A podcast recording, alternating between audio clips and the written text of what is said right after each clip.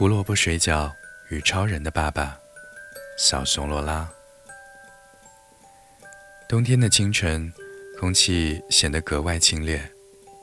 金鱼去开店门的时候，隔着窗上的薄雾看到了一个模糊的人影，是个戴着红色圣诞帽的女孩，正蹲在门前，专心致志地清点着放在她门口的一筐胡萝卜。那是前一天熊木小姐送来的，因为太重，还没有搬到店里。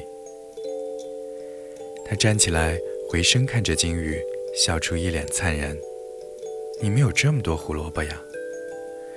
金鱼被她的笑意感染，嘴角也不自觉地扬起来，说：“是朋友送的。这么冷的天，适合吃饺子呀，胡萝卜水饺。你想吃吗？”面前的女孩看着金鱼，用力点了点头。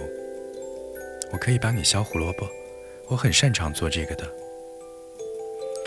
如果要说起自来熟，金鱼再也没有见过谁比他更能够瞬间和人打成一片了。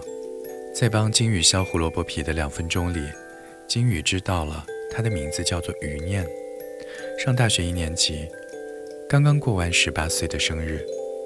独自来岛上过圣诞节，是爸爸答应送他的成人礼。要不要我帮你切丝儿？我也很擅长的。看到金鱼的刀落在胡萝卜上的余念，忍不住又问道：“他切丝儿的动作很慢，很小心，但切的又很整齐。你不要着急，我有一点慢的。”说着，他又笑了。金鱼看着他。忽然觉得有一点忍俊不禁，不急的，现在才八点钟。那后面都交给我来做吧，我很擅长的。这是他今天第三次讲这句话了。但是打开炉子开火时，金宇就发现他其实并没有多少经验。油锅还没有完全热起来，他就把切好的胡萝卜丝儿给丢进去了。然后瞬间和炒锅隔开一米的距离。金宇微笑着提醒他说：“你把水沥干就不会蹦油了。”嗯，油锅里的噼啪声渐渐小了。他走过去，有点笨拙地用铲子翻着胡萝卜，等它们慢慢变软，香气四溢。他关了火，盛出来，炒鸡蛋时变得从容一些了，端着一本正经的神情，俨然。自己在做一些什么了不得的大事儿。打碎的鸡蛋和炒好的胡萝卜被撒上盐搅拌着。金鱼和好面团，搓成一个个小球，准备擀饺子皮。余念把馅儿端过来，和金鱼并肩站着。这个擅长吗？金鱼笑着问他。擅长的。余念一脸认真。他捏饺子的姿势就是双手一团。把它捏成元宝状，但第一个收口没有捏好，馅从里面露了出来，呼了他一手，他有点不太好意思。再试试吧，金鱼鼓励他。包到第七个，他的动作熟练了，馅料多少也能够掌控好了。等到包满整整一托盘的饺子，准备下锅煮的时候，他突然对金鱼说：“其实……”我从来没有做过饺子，也没有炒过馅儿。看得出来，余念很小的时候，妈妈就去世了。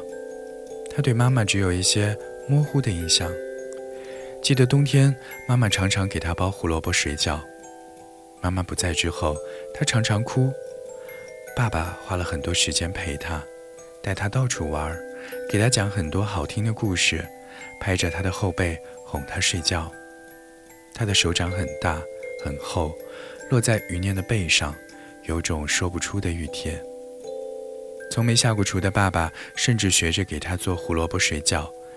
开始学厨的他常常受伤，不是切到手指，就是被油烫伤了小臂。但他做的东西越来越好吃，包的水饺也有模有样。他一直没有再婚。一个人把余念带大，那双份的爱疼惜着他，几乎是捧在心窝。即使他已经长大了，在他眼里仍然也是一个很小很小的孩子。爸爸甚至都没有让我洗过一次碗。余念叹了一口气说：“更别说下厨做饭了。”虽然答应了余念独自一人的成人旅行，但他知道，爸爸其实一直都在偷偷地跟着他。只要他需要，他一定第一时间出现，就像超人那样。但他不想爸爸做他的超人，他想，希望爸爸轻松一点。他在青年旅社当中听人提到，环岛路的尽头有一家小店，几乎没什么人，做的菜味道还好。最特别的是，那里常常能够让人找到怀念的味道。余念不懂，什么叫怀念的味道呀？有人提议说：“那你就去看看呀。”于是。他就来了，然后我就看到了那么多的胡萝卜，整整一百八十根，就像是专门为我准备的。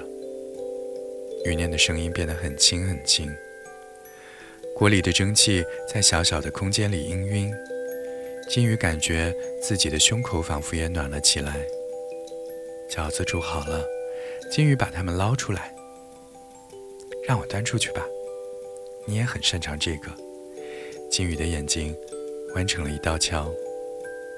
当然了，刚刚眼底还蒙雾的余念露出了一脸笑意。他稳稳地端着那一盘水饺，绕过小吧台，走到离他们最远的那个位置。那里正襟危坐着一个戴了墨镜、帽子和围巾，几乎全副武装起来的中年男人。爸爸，我做的水饺。余念。把盘子轻轻放下，说：“我长大了。”